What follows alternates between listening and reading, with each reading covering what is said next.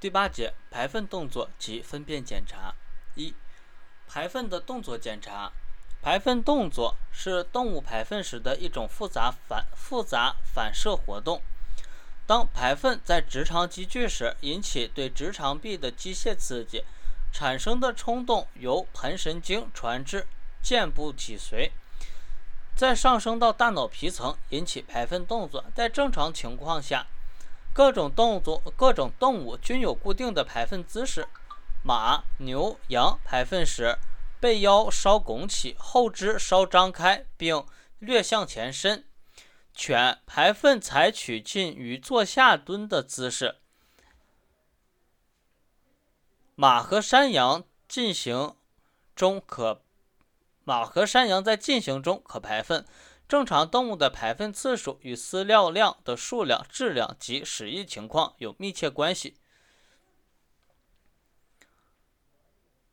一、排粪减少特征为动物排粪次数减少，排粪费力，排粪量少，粪便质地干硬而色暗，呈小球状，常被腐黏膜，常被覆粘液。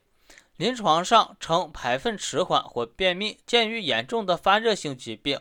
腰脊髓损伤、肠迟缓、大肠便秘、反刍动物的前胃迟缓或留胃积食、犬的前列腺炎等疾病。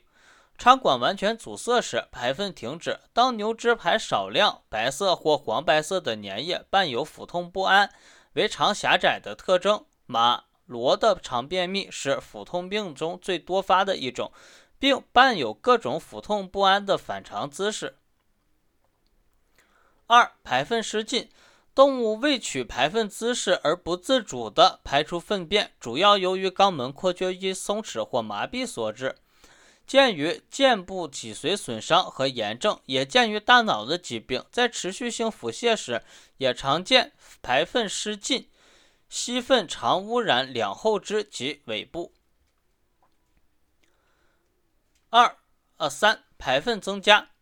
特征为动物排粪次数增多，排粪量也增加，同时粪便不成形，质地质地改变，如不排出粥样、液状或水样稀粪，并带有粘液，有时还带有脓液和血液，即为腹泻。见于急性肠卡达、肠炎、牛结肠核、牛腹结核、猪瘟、猪腹伤寒。此外，在慢性胃肠卡他的病程中，经常出现便秘与腹泻交替发生。四、排粪痛苦，在动物排粪时表现疼痛不安、惊恐、呻吟、拱腰努责，见于腹膜炎、肠胃炎、创伤性网胃炎、直肠炎及直肠嵌入异物等。五、里急后重，动物表现为频取排粪姿势，并强力努责。但仅排出少量粪便或粘液，见于直肠炎及肛门括约肌疼痛性痉挛。二、粪便的感官检查。一、粪便的形状和硬度。健康动物粪便的形状和硬度取决于饲料的种类、含水量、脂肪和纤维素含量，而与饮水量无关。不同种属动物其粪便的正常形状各异。正常时，马粪呈圆状块，具有中度中等湿度，落地后一部分破碎，粪便含水量约百分之七十五。牛粪呈叠饼状，含水量约百分之八十五。放牧吃清扫时呈粘稠状。羊粪呈球形，含水量约百分之五十五。放牧时。放牧吃青草时呈圆柱状或条状，猪粪便为黏稠粥状，完全饲喂配合饲料的猪粪便呈圆柱状，犬和猫的粪便呈圆柱状。当多喂当喂给多量骨头时，则干而硬。禽类为圆柱状，细小而弯曲，外附一层外附一薄层白色尿酸。当腹泻时。粪便稀薄，呈稀粥、稀粥状，甚至呈水样。当便秘时，粪便干硬而色暗，并呈较长的便秘，粪便可呈蒜珠盘、蒜盘珠状。二、粪便的颜色。粪便的颜色因饲料种类及有无异常混合物而不同。